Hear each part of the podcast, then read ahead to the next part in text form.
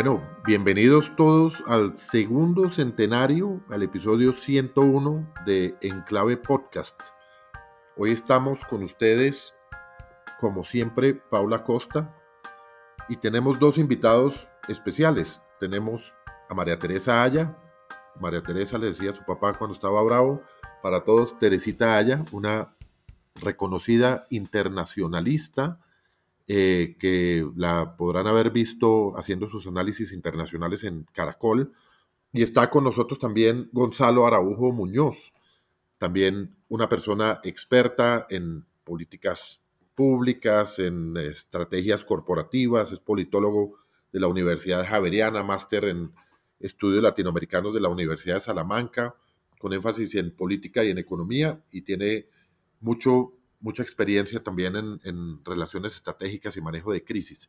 Y estoy yo, como siempre, Juan Carlos Restrepo, y en el máster, nuestro gran amigo Juan Arturo González, que es el que hace que estos podcasts salga al aire. De manera que bienvenidos todos en este episodio 101, marcamos un, un, hito, empezamos una nueva fase, como, como ven, con un formato nuevo de, de Enclave Podcast y quisiera darle la bienvenida a nuestros invitados especiales. Teresita, buenos días.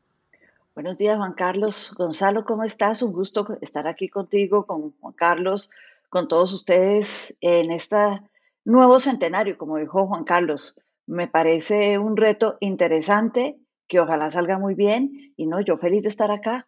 Gracias por la invitación. Gracias por estar con nosotros, Gonzalo. ¿Cómo estás? Hola, muy buenos días. Teresita, Juan Carlos y Paula, un gusto estar aquí en este podcast del cual soy em, suscriptor desde sus inicios. Entonces, pues me emociona mucho estar hoy acompañándolos desde este lado. Bueno, pues, pues bienvenido. Y Paula, eh, con Paula y con nuestros invitados especiales, hemos hecho un análisis previo, una conversación previa acerca de la importancia como de esta nueva fase eh, que queremos traer a nuestros oyentes en el día de hoy. Se cumple un año, hace poco, eh, del gobierno de Gustavo Petro y quisiéramos no mirar para atrás, porque para atrás, como normalmente hacemos, comentamos los asuntos de la semana, eh, ha habido varias cosas, ha habido varios terremotos, podríamos decir. Eh, desde nuestro episodio número 100 sufrimos el terremoto de Nicolás Petro, una semana muy agitada donde, donde nuestros oyentes escribían diciendo cuándo sale el episodio sobre Nicolás Petro, pues les quedamos debiendo el episodio de Nicolás Petro porque eh, eso se lo dejamos a la... No, pero ya vendrá. vendrán nuevos. Eh, pero, apenas está empezando. Exacto, vendrán nuevos, pero lo que, lo que salió hasta ahorita de, del escándalo de Nicolás Petro, su, su admisión de culpa eh, y su deseo de colaboración con la, con la Fiscalía. Luego tuvimos otro terremoto eh, el 17 de agosto, varios terremotos, casi 50 réplicas, pero uno principal de 6.5 grados en la escala de Richter que puso a sudar frío a Bogotá. Y esta semana eh, amenaza un terremoto relacionado con las investigaciones de la fiscalía y su supuesto cierre del caso de Odebrecht y la revista Semana que también viene con toda la hazaña eh, del mundo, pero repito, no vamos a hablar de terremotos esta semana, sino que vamos a hablar del futuro, vamos a hablar de qué creemos nosotros y qué vemos como, como analistas o más o menos conocedores de ciertas materias que puede ser el segundo año de Petro. Entonces, ese año lo podemos mirar hacia adentro y hacia afuera. El contexto colombiano está bastante agitado, pero también lo está el vecindario. Entonces, pues yo quisiera preguntarle a, Gonzalo un poco cómo, cómo ve que, que, pueda venir este segundo año en distintos aspectos y vamos comentando. Bueno, pues yo, yo empezaría por, por decir que eh, este año, digamos, tiene la particularidad de las elecciones regionales Em, y hacia el futuro, eh, pues los candidatos del pacto histórico y del partido gobierno, pues tienen un enorme reto para el gobierno mismo y es lograr consolidar políticamente em, a esa facción eh, política en el país y darle una mayor forma y mayor trascendencia que la de Gustavo Petro bajo la figura del presidente de la República. Y ahí ya pues ha habido algunas luces de lo que está pasando y de lo que va a pasar en el proceso electoral. Eh, una enorme desorganización al interior de eh, el pacto y la Colombia humana, donde salieron, digamos, algunos quemados anticipados del proceso, no lograron inscribir candidatos por falta de organización en algunos lugares como en Nariño, y eso le va a traer unas enormes dificultades, digamos, de consolidación al proyecto político del pacto histórico. Y, y esto cruzado con un Congreso a media marcha precisamente por las elecciones, pues le va a dificultar muchísimo la agenda al gobierno nacional. Y yo quiero aquí dejar completamente claro algo que tal vez los medios de comunicación no han dejado lo suficientemente claro. Y es que hoy el gobierno nacional ya no tiene mayorías en el Senado de la República. Esas mayorías ya las perdieron. Y eso se va a profundizar. Eh, no van, digamos, el, el gobierno ha tratado y va a tratar de alguna manera de poder reconstruir la coalición de gobierno mediante un acuerdo nacional, pero lo cierto es que ese acuerdo nacional no tiene ninguna forma, por lo pronto, y sobre todo no tiene ningún respaldo en este momento en el, en el Senado de la República. Las relaciones entre el Ministerio del Interior en su conjunto, yo no creo que, yo sí, yo sí quiero decir que yo no creo que esto sea culpa exclusiva del señor ministro del Interior, Em, las relaciones entre el Congreso y el Ejecutivo están muy deterioradas. Eh, y esto no solamente pasa por el ámbito exclusivo del ministro del Interior. Aquí hay varios elementos eh, que han generado una mayor distancia entre, entre el legislativo y el, y el ejecutivo y va a ser sumamente difícil para el gobierno consolidar ese acuerdo nacional que ha señalado que quiere construir. Em, yo, digamos, quiero enmarcar el segundo año de, gobierno del presidente Petro en ese frente del acuerdo nacional. De acuerdo, Paula. Mire, no, tal vez, digamos, el, el, gran reto de construir, recuperar una coalición y una gobernabilidad para el, para el segundo año, pues es el gran reto, ¿no? La coalición explotó empezando este año, la explota el propio presidente vía Twitter, como es su, su estilo y recuperar esa gobernabilidad es muy difícil. Gonzalo hablaba ahora de la relación con el Congreso y cómo naturalmente por la dinámica política y por las elecciones, pues eso va a estar muy tenso hasta el 29 de octubre que sean las elecciones. Y probablemente vamos a ver un Congreso pues, eh, que no aborde las grandes reformas que quiere sacar adelante el, el, el gobierno del presidente Petro durante estos meses, pero creo que también hay un deterioro muy grande con otras instancias y otros actores muy importantes para poder consolidar esa gobernabilidad. Tanto en el discurso del 20 de julio como en el discurso del 7 de agosto, el presidente llamaba a hacer un gran acuerdo nacional, pero los hechos después de eso, en particular con los gobernadores, en donde se da una situación de mucha tensión en torno al tema de seguridad, y con los sectores empresariales pues siguen mostrando que es más el discurso de generar ese gran consenso nacional que los hechos que realmente lo respaldan. La actitud del propio gabinete sigue siendo una actitud muy, eh, diría yo, poco conciliadora con quienes son sus, sus stakeholders naturales y esos espacios de conciliación amplios que uno esperaría que se abrieran luego del llamado en dos ocasiones del presidente a organizar esos acuerdos, pues no se están, no se están viendo. Por la situación política y por la dinámica de las elecciones, es muy difícil que sucede antes del 30 de octubre, pues que cuando ya estamos en noviembre, pues ya estamos en el cierre de la legislatura y va a ser también muy complejo. Y la relación nuevamente sigue estando muy tensa con alcaldes, con gobernadores, con Claudia López durante estas semanas también. Se ha dado una cantidad de rifirrafes y yo creo que eso hace parte un poco como de toda esta cortina electoral que va a, digamos, prolongarse por unos meses más. Yo creo que las, las fracturas son, son por todos lados, es decir, no hay que mirar solo las relaciones del Ejecutivo con el Congreso, sino el Ejecutivo mismo está, está fracturado, es decir, el presidente amenaza permanentemente a sus ministros diciéndole que si en un mes no hacen X, eh, si no presentan resultados, se largan. Eh, y le pide la renuncia a los viceministros, entonces, ¿con quién va a hacer el trabajo? Si pretende hacer lo que no ha hecho, eh, pero tiene, y con la prensa. y, con la prensa también, entonces, eh, y el mismo, la misma alianza y la, el pacto histórico está fracturado.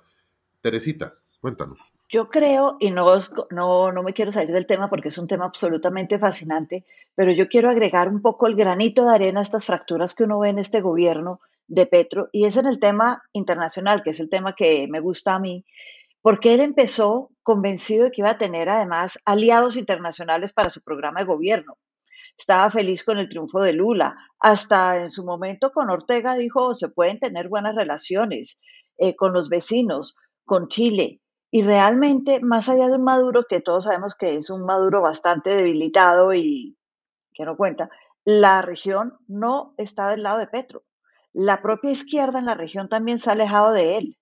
Eh, no, no logra encuadrar eh, Lula en el tema ambiental, en el Amazonas. Eh, Lula le quita protagonismo, entonces viene la pelea entre ellos. Eh, va afuera de Colombia y sale con frases como decir, es que da igual si uno es amigo de Rusia o Estados Unidos, ¿por qué no? Y ve uno después al chileno que sale y dice, no, el tema de derechos humanos no tiene ideología y hay que defender ciertos temas. Eh, señor Petro, usted está equivocado. Es decir, esas fracturas que vemos al interior del país, de alguna manera también tienen un reflejo en el exterior que tampoco le ha dado ese apoyo con el que él esperaba volverse líder regional. Es decir, está fracturado aquí, por fuera y por todos lados. Teresita, pero una pregunta, porque uno lo ve, uno ve al presidente muy cómodo saliendo del país, ¿no? cuando hacen todos esos recuentos, entonces que el señor salió 21 veces, creo que a Europa durante este año, ¿no? Una cosa que no, pues, ¿a qué horas? ¿A qué horas uno va 21 veces a Europa y vuelve? Uno lo siente muy cómodo a él en el ámbito internacional, ¿no? Digamos, la reacción en la región no ha sido la esperada, pero por fuera, como, ¿no? ¿Por, qué él está tan cómodo allá? Petro tiene una bandera que realmente es vendedora, la bandera de el tema ambiental. Esa famosa frase de potencia de la vida, que Colombia, la protección del Amazonas, las, las deudas, cambiar la deuda exterior por el tema de carbono, es un tema que vende y que le interesa no solo a los países que van a vender, sino a los otros países, los que están agobiados con su propia producción de carbono. Ese tema vende y ese tema, la gente dice, qué maravilla, el presidente de Colombia, país que tiene parte del Amazonas, está hablando de estos temas. Pero por otro lado, sale con frases que alejan a países que también son importantes para Colombia, ni hablar la relación con Estados Unidos. Eh, él vende por fuera una imagen que por dentro se sabe que no puede cumplir el país y ya la región, porque uno es como cuando uno tiene una piedra al agua, entonces hay círculos que se van formando concéntricos. El primero es el más chiquito, es el más bonito, y a medida que se van agrandando los círculos se distorsionan. Entonces, ¿eso qué quiere decir? Que uno tiene que mirar primero el círculo bonito, eso es la región, lo que tenemos más cerca a nosotros es la región. Y ahí ese circulito que podría ser muy bonito está perfectamente distorsionado porque él mismo se ha encargado de alejar a quienes podían ser unos aliados interesantes para Colombia dentro de esa izquierda del presidente Petro, pero los ha alejado. Entonces siente a veces más cómodo, Paula tiene razón, cuando se va más lejos de Colombia, sale de la región, no tiene esa la gente que lo entiende y que lo está mirando y donde precisamente por la relación lejana que tenemos nosotros con muchos países. No somos un país que mantenga buena relación, pues sí, buenas relaciones, pero relaciones cercanas, digámoslo, con eh, Asia, con eh, algunos países de Europa. Él aprovecha esa situación, vende su idea de los bonos de carbono y ya, quedamos como un buen país, pero sale con frases como les decía, no importa si es Estados Unidos o Rusia, no hay que tener relaciones con eh, estos países. En momentos en que uno dice eso, en Europa, en la mitad de la guerra de Ucrania, pues obviamente los europeos brincan, van a saltar, van a decir, ¿cómo así? Esta frase no tiene cabida en un continente donde estamos peleando una guerra en el continente. Entonces, parecería que a veces por fuera dice cosas interesantes, pero dice otras que uno pensaría que tal vez no las ha coordinado antes con su equipo de relaciones exteriores, con el canciller, y los coge a ellos y a todo el mundo por sorpresa, generando, como decíamos el tema anterior, más fracturas. Creo que es un país sin agenda. En general es un país sin agenda. Es un país muy retórico. Total. Pero que ni en lo externo ni en lo interno hay una agenda más allá de los, de los anuncios. Por una parte, muchos de ellos incumplidos, incumplibles, eh, y una desorganización total y una desconexión interna del presidente con las distintas eh, esferas de, gobierno. Creo que, algo que, hemos visto también es, es la incapacidad del gobierno de ejecutar, a pesar, debo decirlo, de que todavía, pese a las crisis de gabinete que ha habido, que ese es un tema que también podemos, creo que anticipar que, que se volvió tendencia no me refiero a tendencia en las redes, sino a una tendencia en el comportamiento del presidente. Parece es el presidente que más ministros ha echado eh, en, la historia reciente.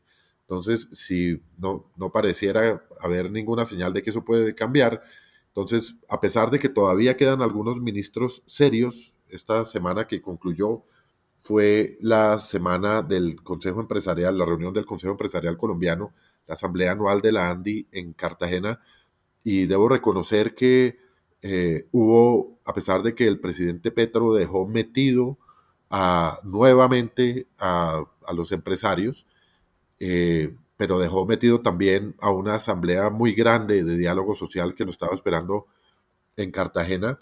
Debo decir que hubo ministros del, despacho que estuvieron ahí eh, y que pusieron la cara e hicieron unas intervenciones coherentes, unas intervenciones donde se buscó tender puentes, donde se buscó explicar un poco cuál es la, el pensamiento detrás de, tantas cosas que preocupan a los empresarios. Y hago referencia especial a, la ministra de Ambiente, que tuvo una intervención muy buena. El ministro de Hacienda estuvo sentado ahí dos días completos, hizo una presentación muy buena. También estuvo el ministro de las TIC, en fin.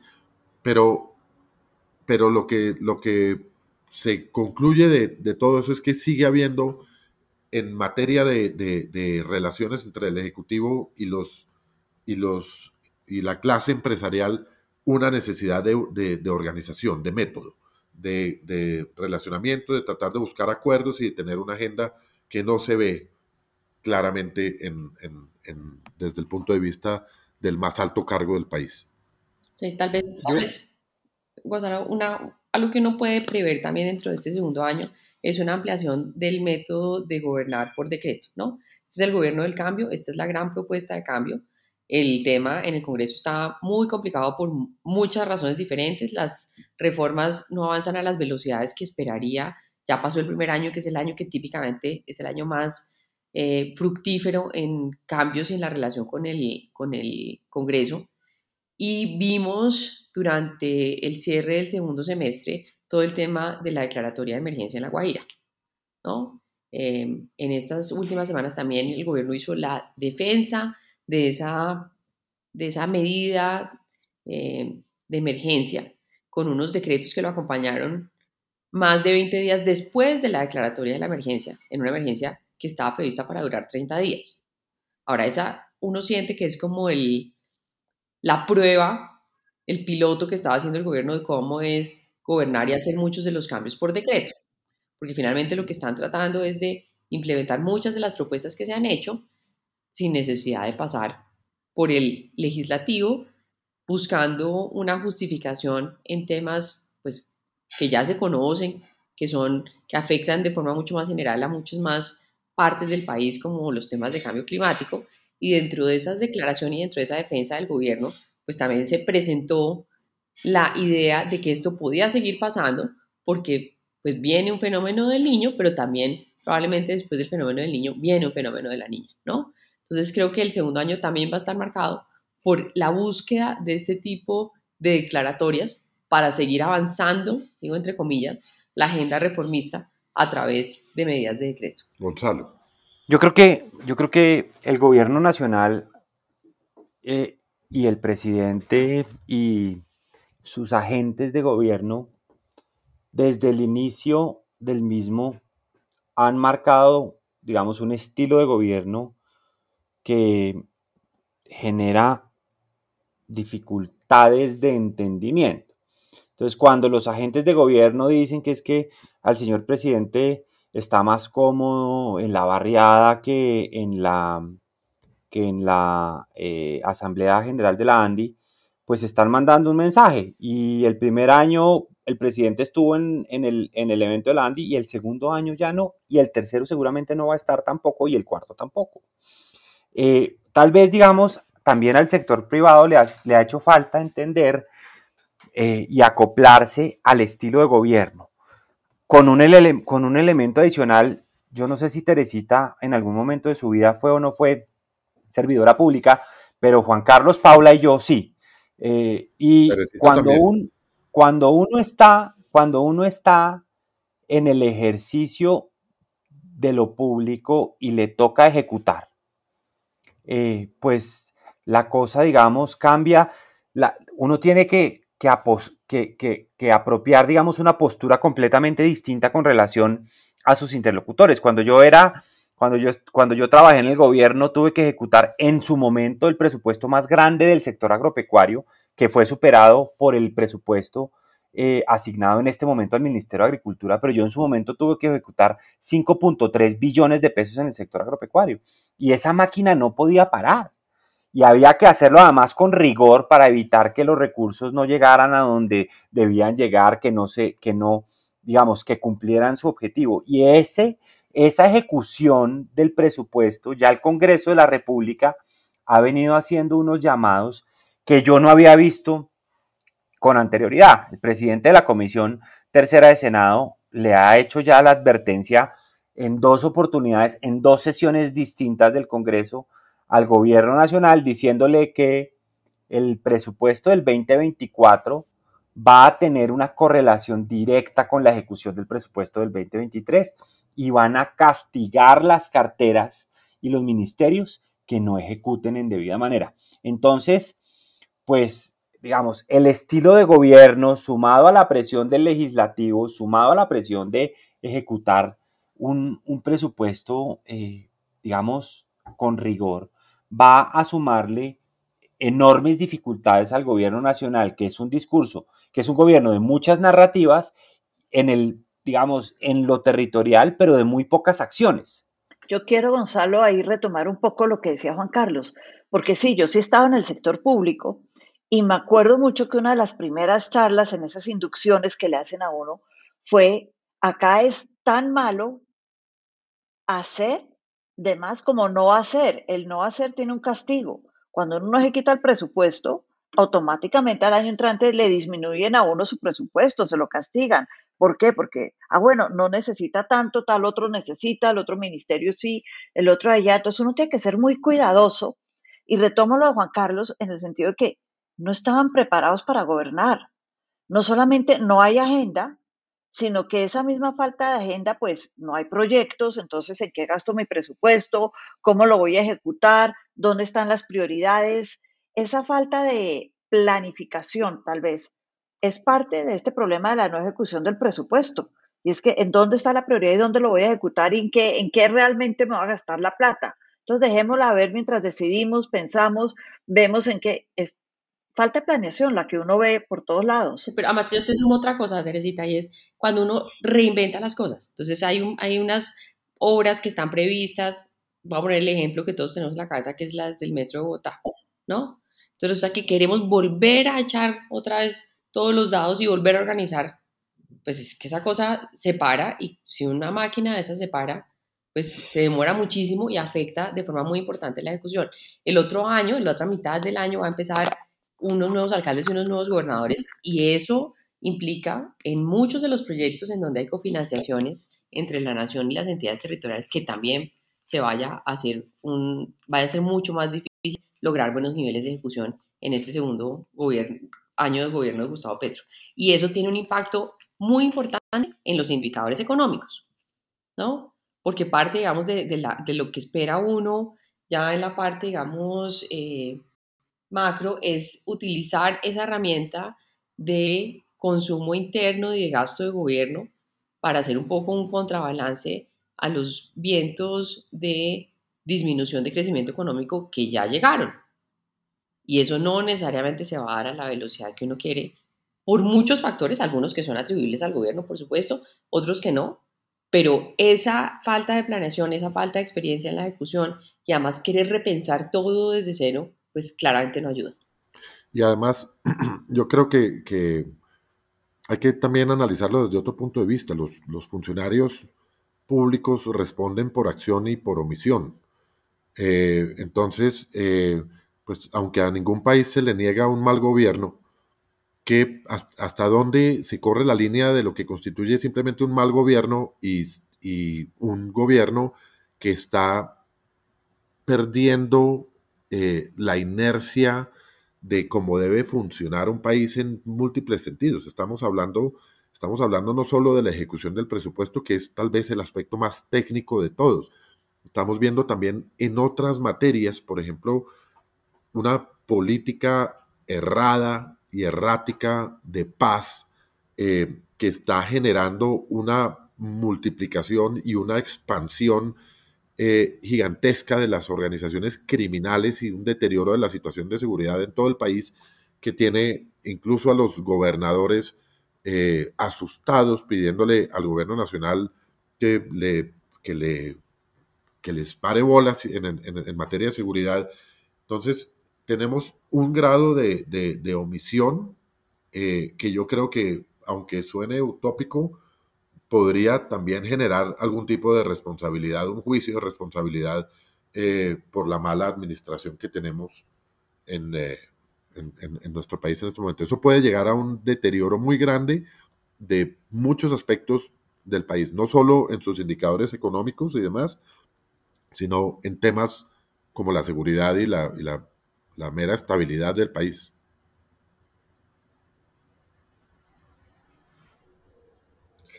Tere, una, una, una pregunta también un poco para, para girar un poquito la pelota. Eh, el, mundo mundial también está enredado, ¿no? O sea, tenemos, tenemos eh, Ecuador, eh, que tiene elecciones este fin de semana que estamos grabando este podcast, donde están viviendo algo que a los colombianos nos trae flashbacks, que fue, entre otras cosas, una influencia de las organizaciones criminales y el narcotráfico que llegaron al punto nefasto que sufrió Colombia por allá en el 89, eh, cuando asesinaron a uno de los candidatos más opcionados que amenazaba a los narcotraficantes y que amenazaba la corrupción. Eh, el crimen de, de, este candidato en, Ecuador creo que nos trajo a todos los colombianos eh, unos recuerdos muy amargos del crimen de Luis Carlos Galán. Por otra parte, tenemos eh, una Venezuela donde supuestamente va a haber unas primarias, unas elecciones en el 2024, eh, donde depende de la estabilidad que pueda generar o las garantías que se puedan generar de aquí allá, que, que Venezuela salga del fango, cosa que parece muy difícil porque no pareciera estar en, el horizonte que, que, el gobierno de Maduro o el régimen de Maduro vaya a abrir suficiente espacio para darle garantías a los candidatos de la oposición para que entre ellos elijan sus concursantes y haya unas elecciones libres. Eh, tenemos también unas elecciones en Estados Unidos que se nos vienen eh, y que van a tener un impacto importante en nuestra agenda internacional. En fin, están pasando muchas cosas sin hablar de la guerra de Ucrania que continúa.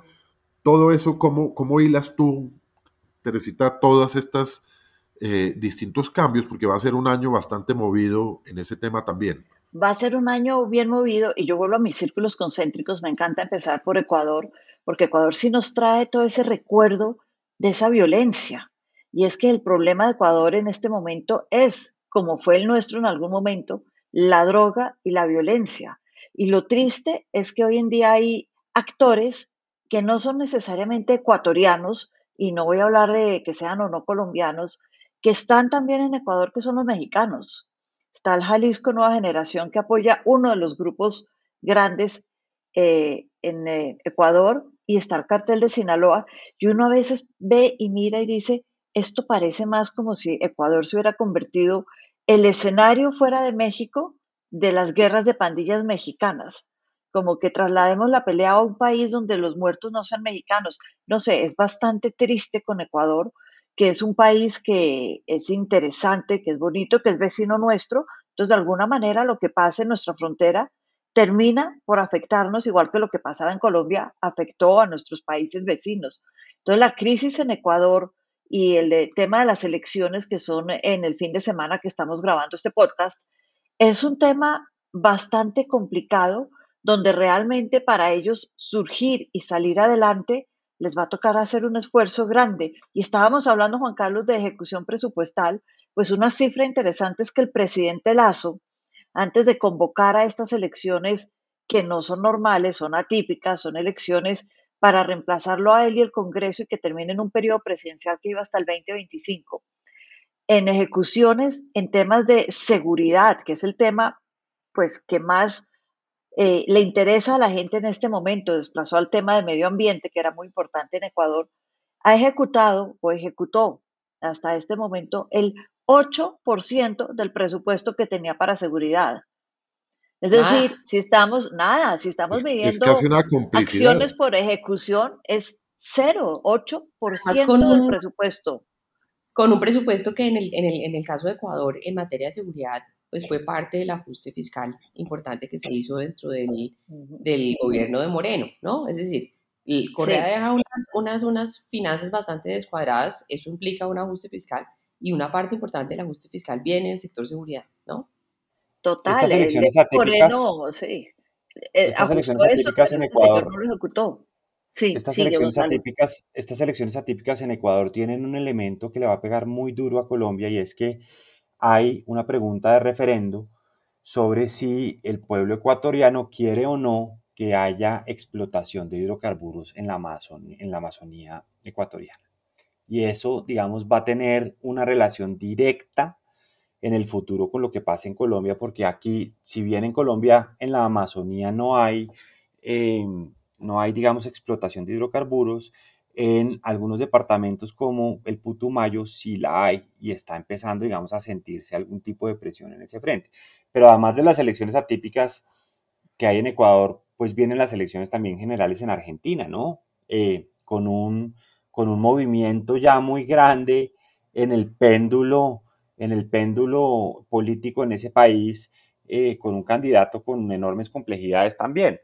Eso es interesante. Lo del Amazonas es tan importante que fue una de las razones en la cumbre hace unas semanas de la OTCA, la Organización del Tratado Amazónico, en Belén, en Brasil, que Colombia llevó la propuesta de no explotar hidrocarburos en el Amazonas y fue la propuesta que de alguna manera impidió que la cumbre pudiera sacar un comunicado en el que todos los países estuvieran de acuerdo frente al Amazonas. Eso fue como, algunos dirían la piedra en el zapato, otros dirían un tema que otros países no quieren pensar como lo está pensando Colombia. El caso fue que fue lo que impidió realmente que hubiera un comunicado importante de los países amazónicos para el futuro y el desarrollo del Amazonas en el siglo XXI. Y ese es un tema que, como dice Gonzalo, nos va a afectar enormemente. Y Argentina con mi ley y no solo mi ley.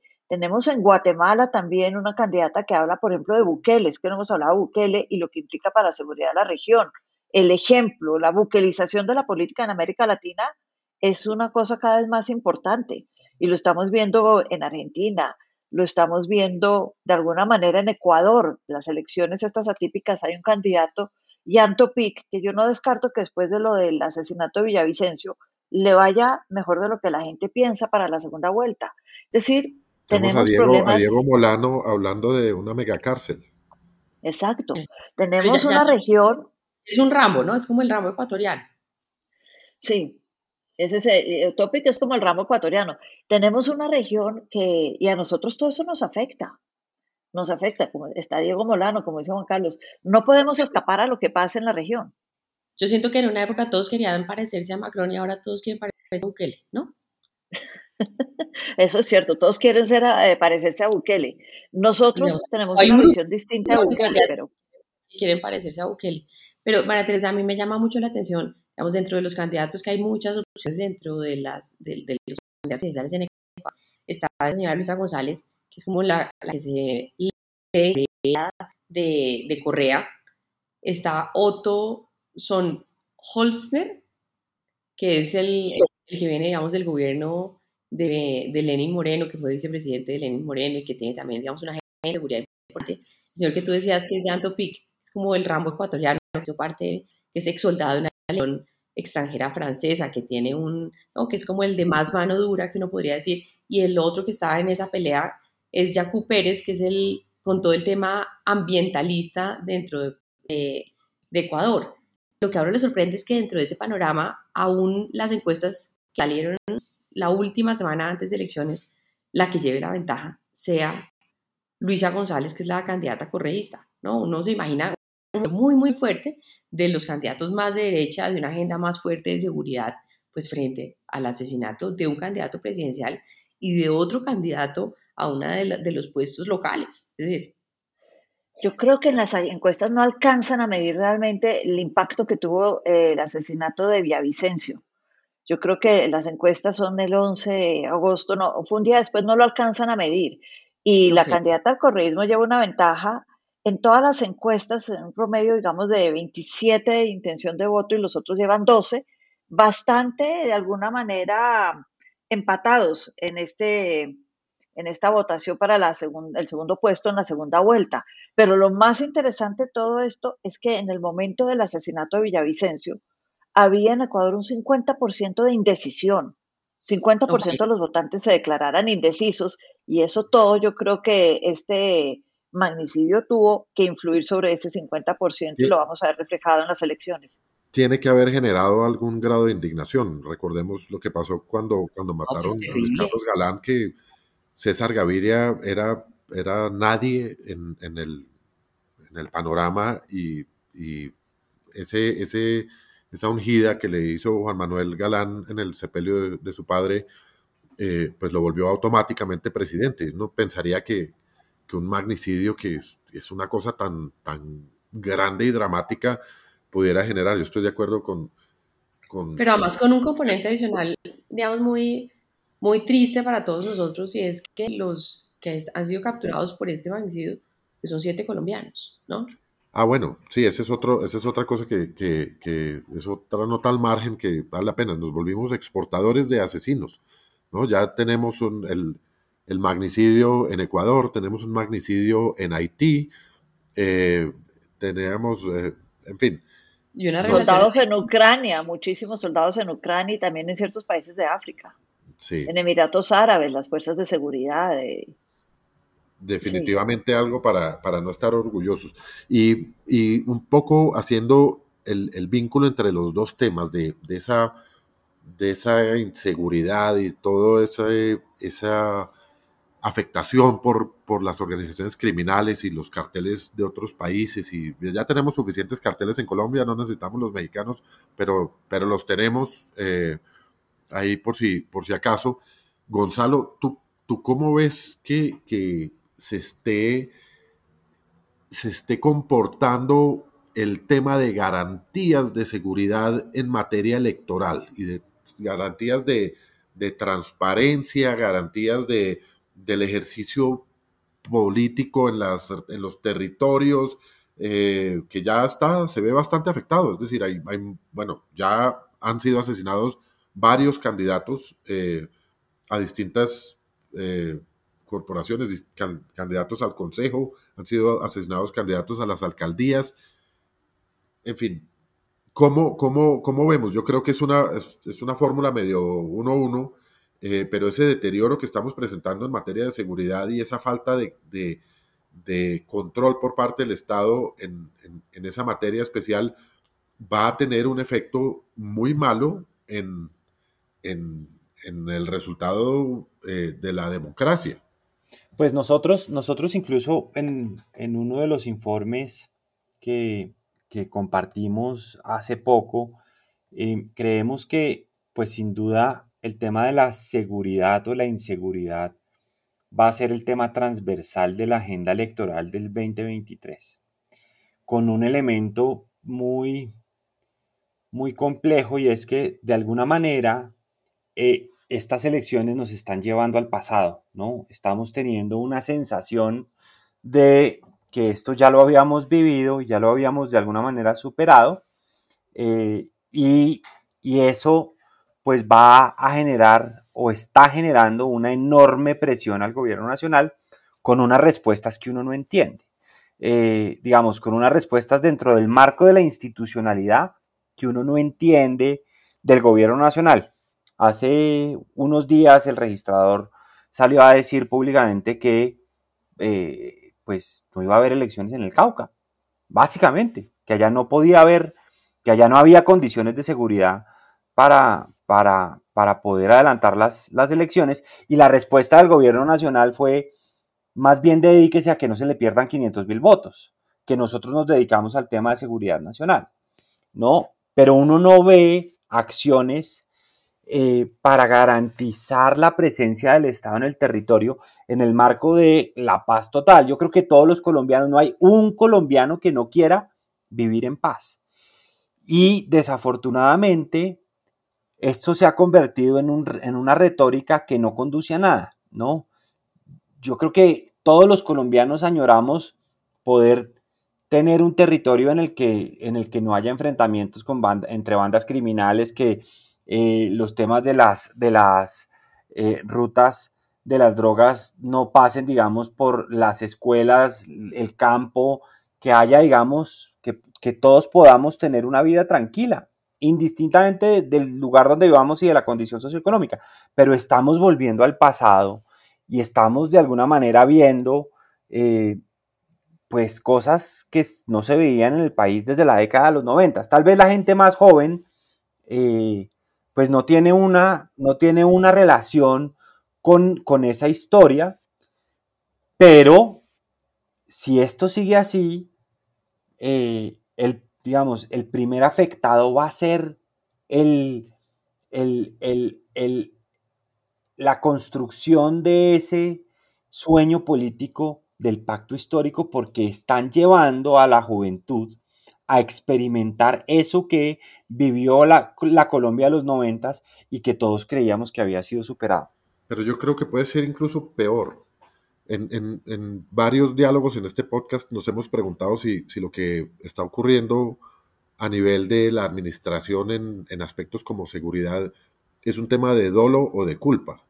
Es decir, si es simplemente que tenemos un gobierno negligente y que le salen las cosas mal o que están intencionalmente o que se está intencionalmente tratando de implementar un gobierno de algunos grupos que, que están, llamémoslo claramente, al margen de la ley, pero encontrando unas oportunidades en el proyecto de paz total. Es decir, se está, se está mandando gente eh, de las organizaciones criminales, de los grupos al margen de la ley, a, a ser gestores eh, de paz, está liberando gente de las cárceles para tratar de, ir allá a cumplir una labor netamente política, netamente política. Cuando usted saca un delincuente de la cárcel eh, y lo nombra gestor de paz, no es que simplemente lo indultó, lo perdonó o lo dejó irse a vivir con su mamá nuevamente.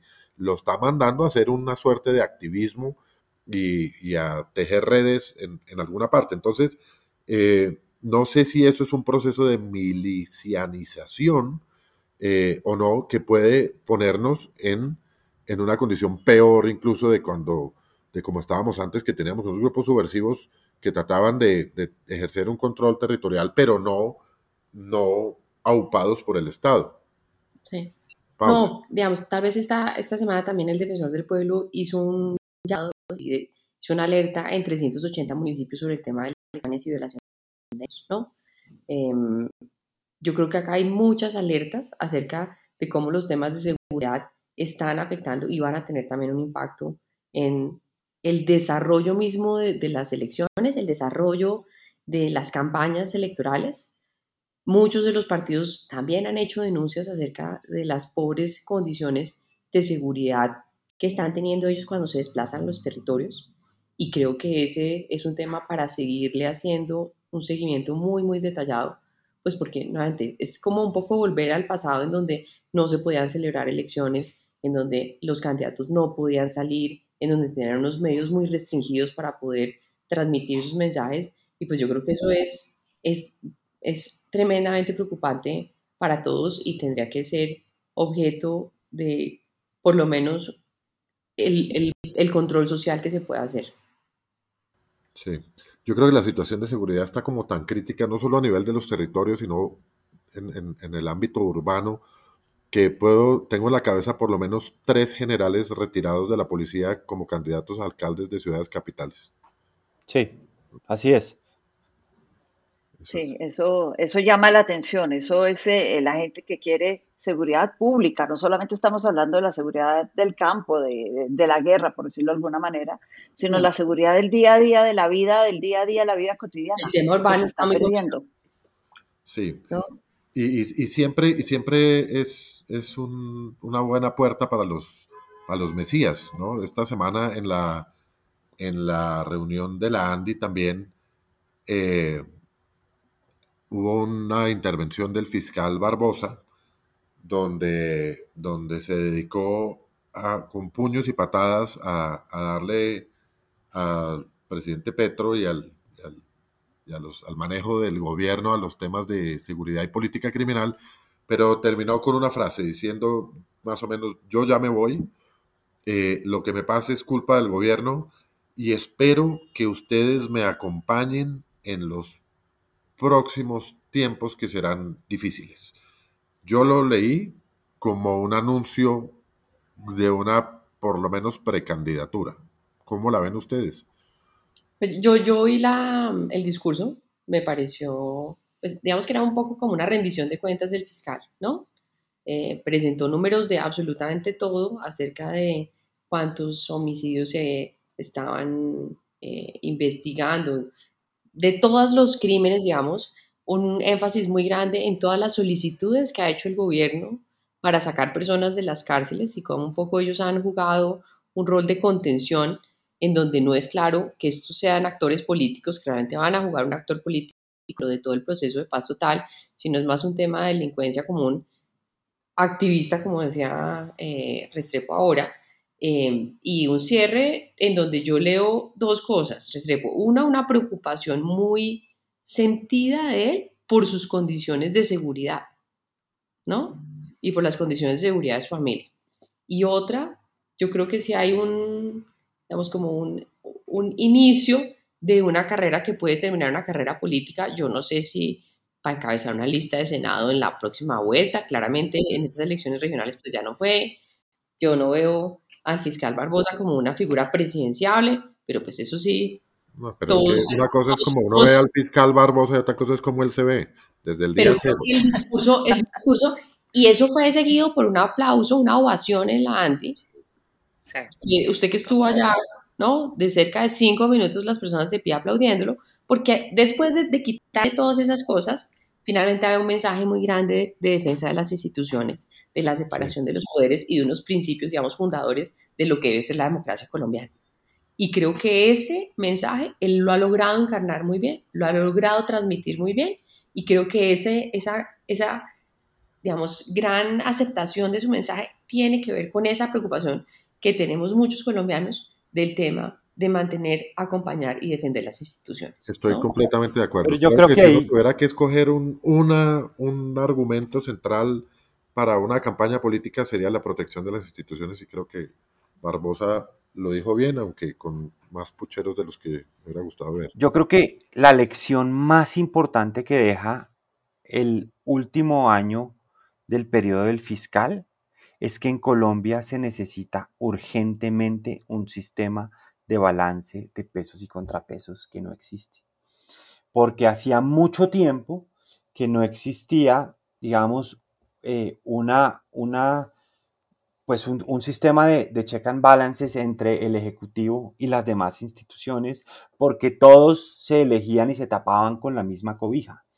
Y esa tapada con la misma cobija tiene un poquitico a las instituciones y, al, y, y la institucionalidad del país en el peor momento y en la peor situación. Y por eso llegan candidatos como Rodolfo Hernández, pues a segunda vuelta en la presidencia de la República, enfrentándose con, con Gustavo Petro. ¿no? Yo creo que la gran lección que deja Barbosa como fiscal general de la nación es que este país necesita urgentemente un cambio en ese frente. Pero... Y eso, eso tiene que pasar por la conciencia de los partidos políticos y de los mandatarios, donde no pueden elegirse ellos con ellos y para ellos y digamos hacer un, círculo endogámico en la elección, porque es que el fiscal no puede ser del presidente y el procurador tampoco, y no puede ser tampoco el contralor de bolsillo. Ahí, ahí sí creo que está la mayor lección de este gobierno y, de, del, y del, final del, del, periodo del fiscal general de la nación. Pero yo creo, Gonzalo, y, estando en, de acuerdo y en desacuerdo, porque creo que estás viendo el vaso medio vacío, yo lo tendería a ver un medio lleno, en el sentido de que lo que, lo que ha hecho que Colombia más o menos mantenga una estabilidad, eh, entre otras macroeconómica gracias a, un poco el, no pánico o la tranquilidad de los, de los mercados ha sido precisamente el, la intervención de las distintas poderes. Es decir, aquí tenemos a un fiscal que se le ha plantado al presidente, tenemos una procuradora que se le ha plantado al presidente, un congreso que ha hecho un debate eh, sobre las reformas que se han presentado y, Paula estará de acuerdo por lo que ha tenido que vivir, que a pesar de eso, pues sigue habiendo mucha cochinada, pero, pero de todas maneras hay un Congreso que se le, que, ha frenado y que ha discutido y que le ha hecho la vida eh, difícil a unas reformas que, que, menos mal, que menos mal eh, han tenido todo ese viacrucis que están teniendo para que o no pasen o se, o se madulen. Entonces, creo que, algo nos deja de tranquilidad a los colombianos el, hecho de que existe una arquitectura institucional que para bien o para mal la teníamos ahí medio oxidada, pero está funcionando hoy en día. Yo quiero decir a eso, hay una frase, Gonzalo, sí necesitamos más eh, contrapesos, checks y balances, se dice en la teoría, eh, cuando uno estudia teoría política. Pero recordemos que es que nos hemos, el sistema estaba pensado como contrapesos. Si mi memoria no me falla, cuando vino la constitución del 91 y se crearon la figura del fiscal y de la procuraduría, la procuradora, pues se crea esta nueva figura del fiscal. El fiscal era elegido en el último año del gobierno del presidente, pero sus cuatro años de mandato activo eran para el siguiente presidente.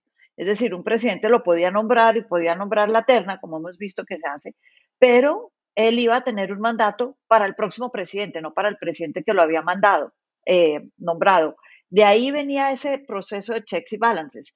El fiscal nunca va a ser del presidente porque lo pone el presidente anterior, a menos de que haya una continuidad. Y esto, ahí voy, se desvirtuó con las reelecciones, porque entonces ahora yo sí puedo nombrar para mi próximo periodo y con las renuncias de ciertos fiscales antes de acabar su mandato y por eso tenemos entonces ahora fiscales a mitad de tiempo. Nunca los eh, nombraron como termina el mandato anterior, sino empezamos un nuevo mandato. Y yo creo que esto se ha ido desfigurando a lo largo de estos 30 años, de manera que hoy en día hemos perdido la idea de los checks y balances, que yo sí creo que es importante retomarlo en el espíritu. Estoy pensando en la Constitución del 91, que sí lo tenía, por lo menos en el espíritu y en papel, se pensó que iba a ser un contrapeso.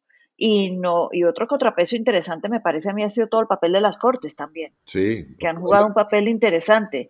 Ahí el vaso sigue siendo medio lleno porque las cortes han jugado un papel muy interesante, me parece a mí. Y va a ser, y va a ser yo creo que aún más fuerte durante este segundo año de gobierno, ¿no? Porque finalmente las cortes pueden opinar sobre las cosas que ya han pasado. Entonces yo veo para este segundo año de gobierno también un rol mucho más activo de las cortes, muchas más decisiones les toca estrenarse en este tema de las emergencias muy pronto con el tema de la Guajira y probablemente les va a, pues, avanzar todos los procesos que hay en torno a la única gran reforma que ya ha sido aprobada, que es la reforma eh, tributaria, con el tema de regalías, ¿no? Entonces yo creo que pues ahí... nos espera un año, un segundo año del gobierno Petro eh, movido, que aquí en, en, Clave Podcast eh, estaremos tratando de servir de intérpretes para nuestros oyentes en Colombia y fuera de Colombia. Eh, pues yo creo que podemos ir cerrando. Nos, nos, nos complace mucho haber podido recorrer todos estos temas con, con ustedes, Teresita y Gonzalo.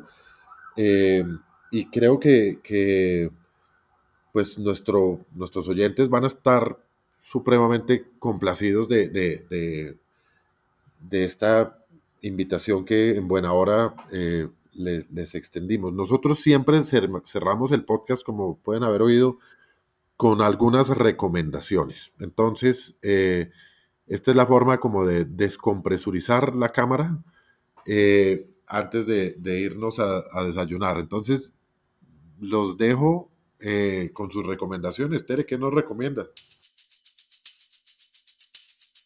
Bueno, pues yo estaba pensando en lo que dijo Pablo al principio, habló el de uno. Este fin de semana que estamos grabando este podcast, estamos en Expo Vino.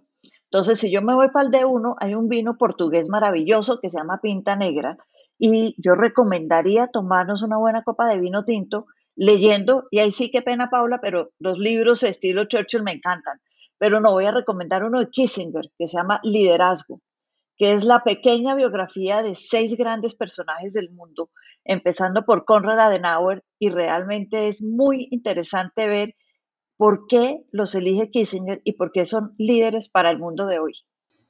Yo, yo voy a recomendarles, digamos, usando el, vino yo y, el, y las tiendas de, como de, descuento. En Ara hay un vino portugués que se llama un vino verde portugués, que es, digamos, un vino que usan para, para el verano, eh, muy suave, que se ha convertido en uno de los vinos preferidos en mi casa. Entonces, ¿cómo se llama? Eso se llama vino verde de, de Portugal. Eh, Súper refrescante y vale 22 mil pesos la botella. El, de los mejores vinos de la vida pero no es de uno, sino de Ara.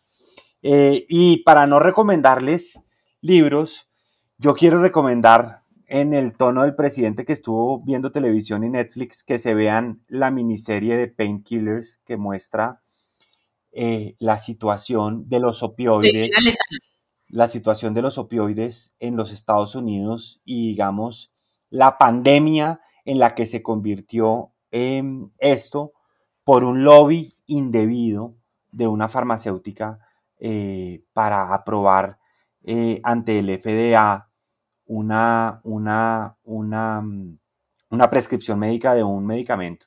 Eh, es realmente impactante, es una miniserie de seis capítulos que vale la pena ver para entender en qué están los Estados Unidos en ese frente. Painkillers. Painkillers. La traducen como medicina letal. Bueno, sí, eh, hay, que, hay que hacer un programa especial sobre la persona que en Colombia traduce los títulos de las películas. Sí, sí. Medicina para el dolor, medicina letal, sí. Sí, sí, sí. ¿Qué tal? Paula. Yo también les doy una recomendación de Netflix. Es, es como de estos medio documentales que hace Netflix. Este es con unos entrenadores de diferentes deportes que se llama Manual de Juego. Y es realmente muy interesante. Estos personajes que han pasado por las duras y las maduras, un poco dan cuáles son sus recomendaciones, más que para el juego, para la vida. Eh, linda, obviamente yo lloré. Em, creo que en todos los capítulos, ¿no? Em, entonces sirve para echarse la lágrima y para unas reflexiones interesantes de vida. ¿Usted es como mi esposa que llora despidiendo un domicilio? sí, sí, sí. Yo, yo, Solamente me he visto los últimos 10 minutos de Mulan y lloré, o sea, o sea, terrible, terrible. Bueno, yo, yo, sí, yo sí voy a la, a la tradicional, eh, pero me voy a meter en 11 varas porque quiero recomendar el libro de Alejandro Gaviria que se llama La explosión controlada. Yo no estoy de acuerdo con la manera en que Alejandro Gaviria ha tomado algunas de sus decisiones en materia política. Eh, lo admiro mucho como persona, me parece un ser humano excepcional, muy inteligente, pero con el perdón y con todo el respeto malo políticamente. Sin embargo, Alejandro, en, su libro de la explosión controlada, hace un análisis eh, muy interesante de su paso por el gobierno de Petro y de la personalidad de Petro y un poco lo, vincula a distintas teorías donde contrapone algo que hablamos aquí en este, en este podcast el día de hoy, eh, el pragmatismo contra el idealismo, eh, y, muestra cómo esa tensión en el caso de Petro pues no, no, no, bien, no sale bien. Eh, es un libro que, dice cosas que ya sabíamos probablemente, pero también eh, lo pone de una forma muy inteligente y, hace un análisis que vale la pena eh, escucharle y leerle a Alejandro, porque creo que enriquece mucho la discusión. El país se ha vuelto medio histérico en torno al, tema de Petro. Yo, miro mis grupos de WhatsApp y es increíble lo que circula y la, cantidad de, preconceptos, eh, de memes idiotas, de, todo, porque es un común desahogo de la gente.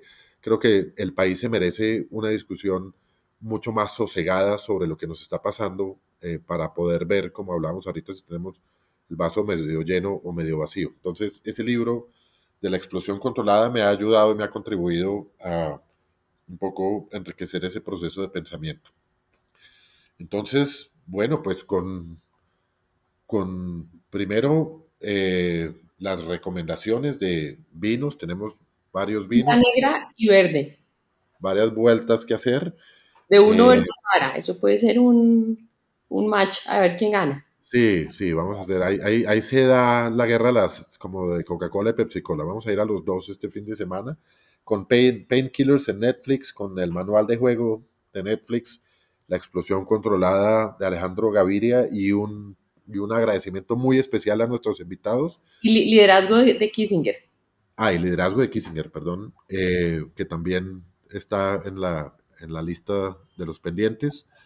Eh, nos despedimos, nos vemos la próxima semana. Le prometemos a nuestro, nuestra audiencia que a partir del momento retomamos nuestra, nuestro rigor de nuestro programa semanal y esperamos tener a nuestros invitados nuevamente muy pronto. Muchas, gracias. a todos y una feliz Muchas gracias. Chao, chao. Chao a Un gusto, muchas gracias. Chao.